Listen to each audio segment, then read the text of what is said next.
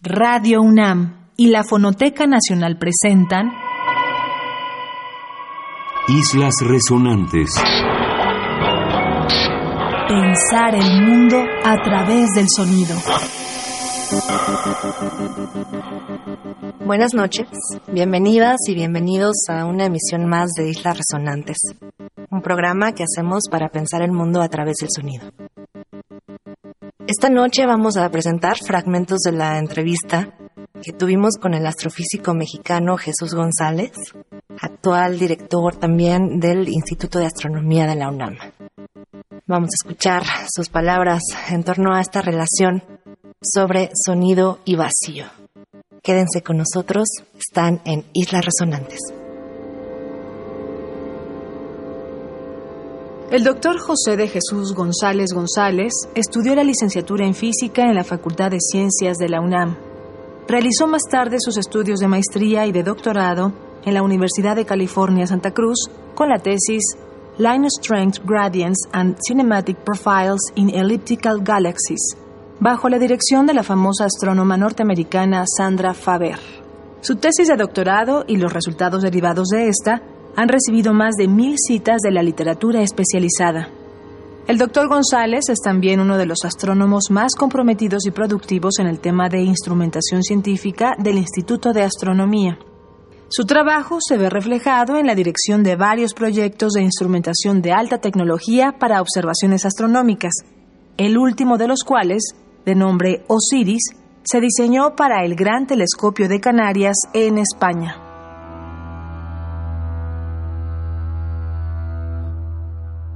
Yo me dedico en particular a tratar de entender cómo se fueron dando las distintas generaciones de estrellas en una galaxia y cómo se mueven estas estrellas alrededor de la galaxia, porque no puedo discernir el tipo de estrellas si no reconozco también los patrones de movimiento. Pero en la evolución de las estrellas el sonido es fundamental.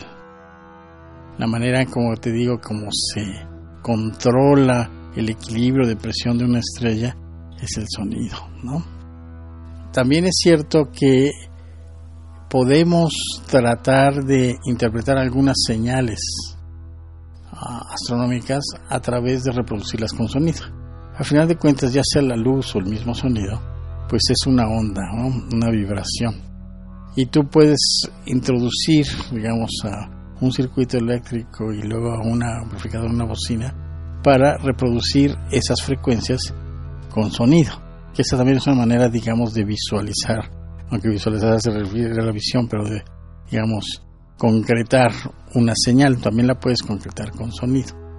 El entendimiento y el tratamiento del sonido en los procesos de evolución, las estrellas, y de la generación de las zonas donde se, se eyecta la luz o se absorbe la luz, es fundamental en mi trabajo cotidiano. Entonces, todo modelo teórico de estructura y evolución estelar o de ordenamiento entre las estrellas y el medio interestelar en una galaxia tiene que ver con el sonido, la manera en que la información de presión se transfiere en estos grandes sistemas.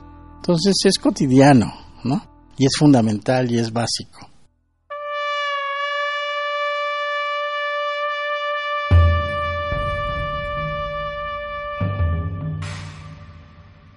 Para este primer bloque, luego de escuchar las palabras de Jesús González en torno a su definición del vacío, había distintas maneras de aproximarnos musicalmente a estas palabras y tratar de articularlo desde una visión sonora. Pero hemos elegido quizá una que tiene que ver más bien con un intento del vacío y que es muchas veces lo que ha buscado, por ejemplo, la música ambient ¿Cómo pensar el vacío como esta también extensión de saturación sonora, como ya escucharemos también más adelante en palabras de Jesús González? Esta búsqueda de un espacio libre de todo ruido. ¿Y cómo pensar eso con sonido? Es quizá una pregunta difícil de responder. Así que vamos a poner para este primer bloque a un músico que seguimos mucho en Islas Resonantes, que es el alemán Wolfgang Voigt. Uno de sus muchos proyectos enfocado a la electrónica experimental es Gas. que recientemente presentó aquí en la Ciudad de México. Gas es esta producción que tiene este músico alemán eh, de residencia en Berlín y que definitivamente nos acerca tanto emocional como musicalmente a un posible vacío. Escucharemos el disco Rausch de 2018, grabado por la disquera Compact, la versión número uno de este largo aliento casi vacío. Se quedan en Islas Resonantes, hablamos con Jesús González.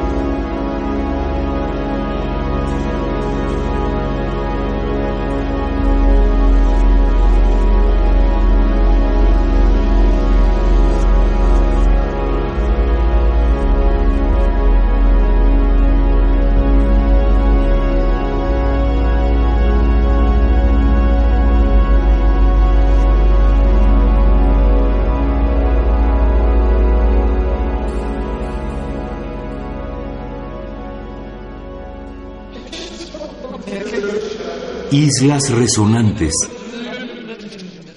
Bueno, inmediatamente yo pienso también en lo que yo hago, que es la astrofísica. Entonces el sonido pues es una onda de presión y necesita un material. Entonces en el vacío en principio no se propaga el sonido. Entonces la relación es precisamente el contraste entre el medio y la señal que pretende el sonido. En efecto, si tú no tienes ningún medio que vaya, digamos, respondiendo a las ondas de presión, pues estrictamente no tienes sonido. Y entonces sí es el silencio total absoluto. En la astronomía se puede dar, los absolutos no existen. Pero digamos, en términos prácticos, los niveles de vacío que se dan en el medio interestelar son mucho más superiores o digamos a un nivel del número de partículas por centímetro cúbico mucho, mucho menor que lo que alcanzamos con los laboratorios y los métodos artificiales más sofisticados.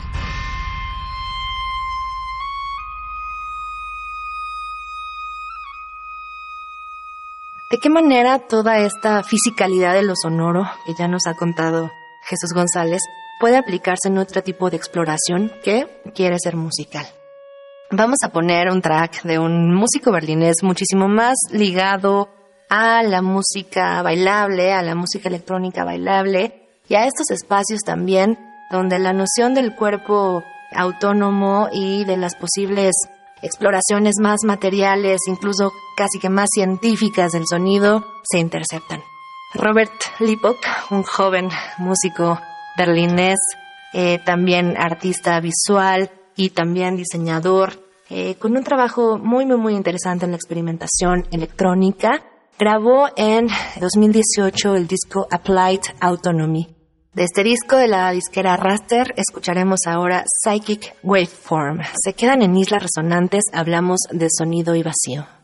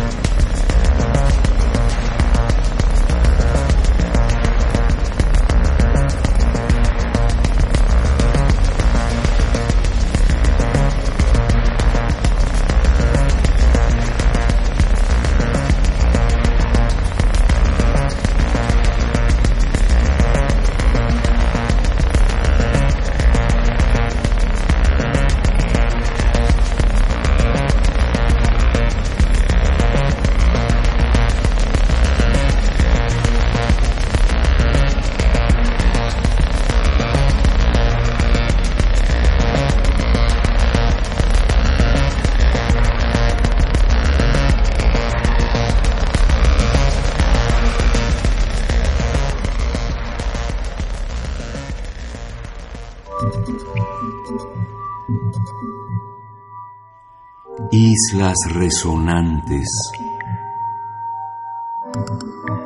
Fíjate, de la astronomía generalmente la mayor parte de lo que conocemos lo conocemos a través de la luz. La luz no es un sonido, pero sí es una onda. Entonces hay muchísimas este, analogías, ¿no? Sin embargo, en casi todos los procesos físicos, sobre todo dentro de una estrella, en el medio interestelar, existe el concepto precisamente de la velocidad del sonido. Entonces, no importa, digamos, qué tan baja es la densidad, hay siempre una, más allá de la luz, la información se mueve a través de, del sonido.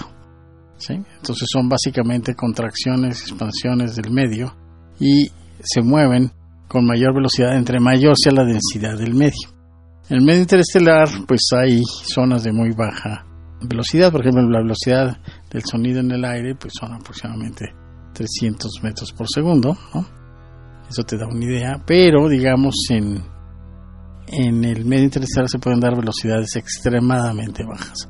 Entonces vamos a decir que la información física que no sea de la interacción de la materia con la luz se da a través del el sonido o las ondas de presión y se presenta pues dentro de las estrellas, en las atmósferas de las estrellas, evidentemente los planetas y en el medio interestelar en general.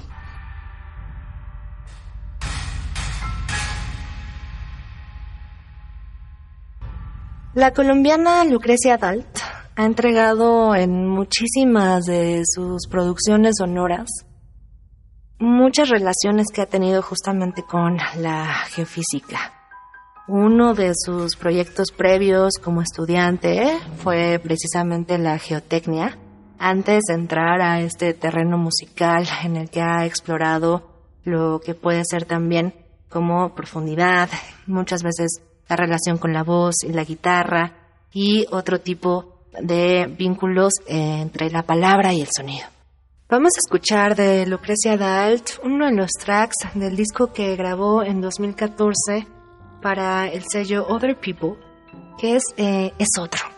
Vamos a encontrar otro tipo de relación entre esta fisicalidad, posiblemente el vacío, y la sonoridad tan particular de esta artista colombiana. Se quedan en Islas Resonantes, hablamos de sonido y vacío con el astrofísico Jesús González.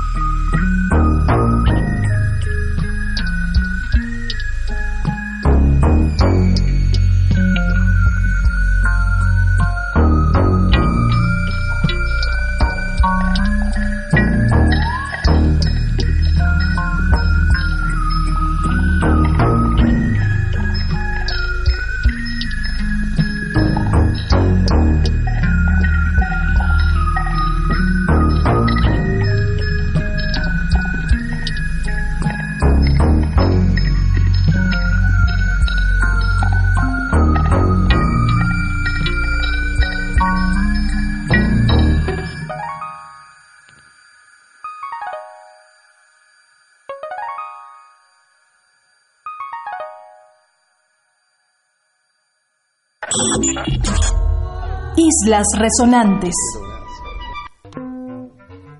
La astronomía siempre ha inspirado todo tipo de, creación artística, porque la observación y la experiencia del universo como un todo pues te trasciende, te toca, te trastoca y no te deja ser nunca el mismo y entonces pues existen una gran cantidad de obras musicales y de distintas ah, artes relativas digamos a la astronomía o al universo en su conjunto.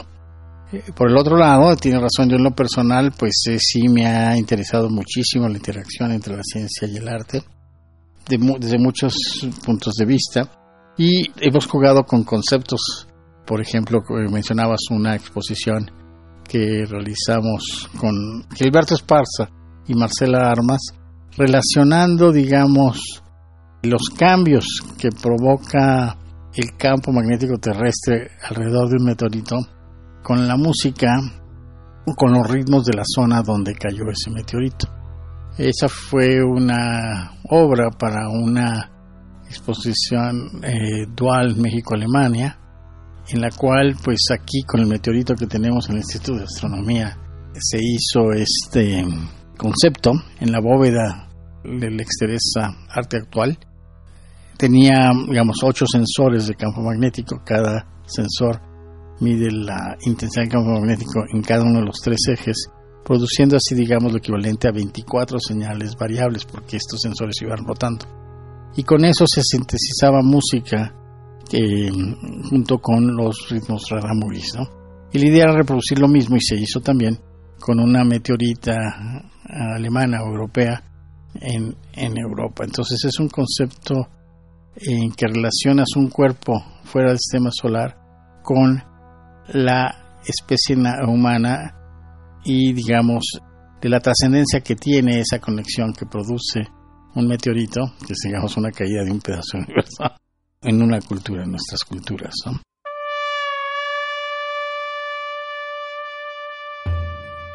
De las distintas piezas que el astrofísico Jesús González ha apoyado o como seguimiento científico o quizá más desde la gestión en su papel como director del Instituto de Astronomía o incluso como un interesado en las relaciones arte y ciencia, y que algunas de ellas fueran mencionadas en esta entrevista que les presentamos hoy en Islas Resonantes.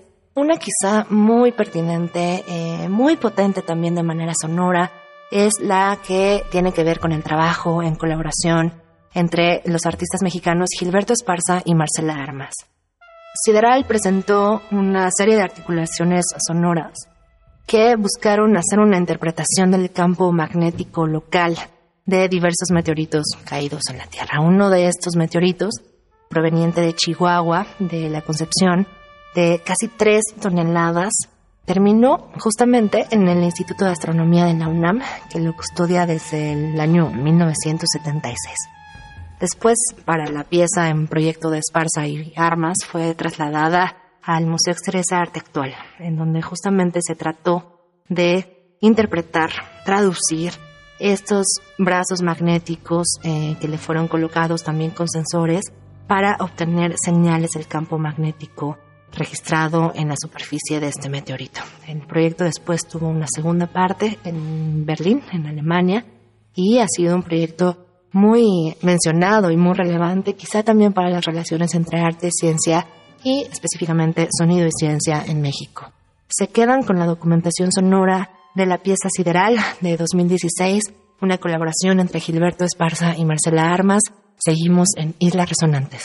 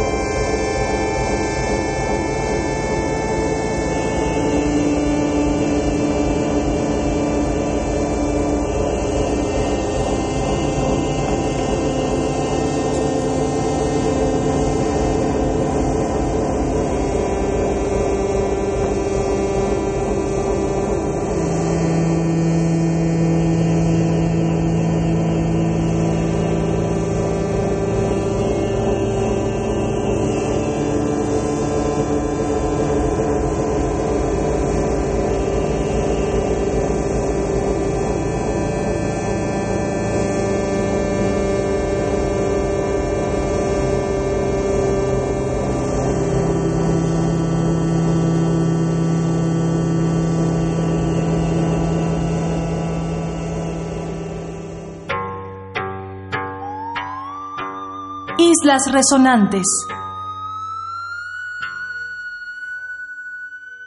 Yo amo la música, soy una persona que me encanta cantar.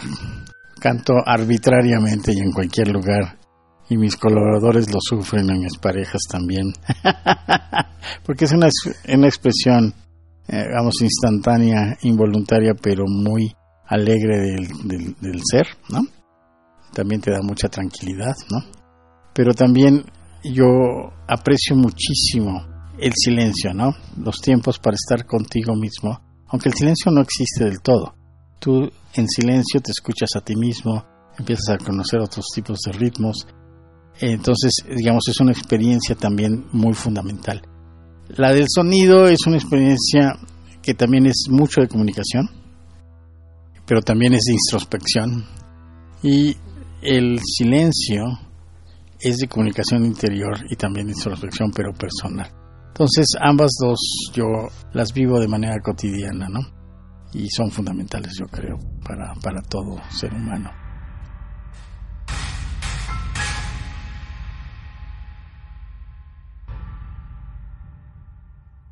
Muchas gracias por escucharnos en una emisión más de Islas Resonantes.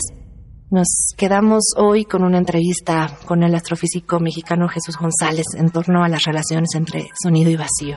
Nos escuchamos el próximo martes. Se quedan en Radio UNAM, Experiencia Sonora. Radio UNAM y la Fonoteca Nacional presentaron Islas Resonantes.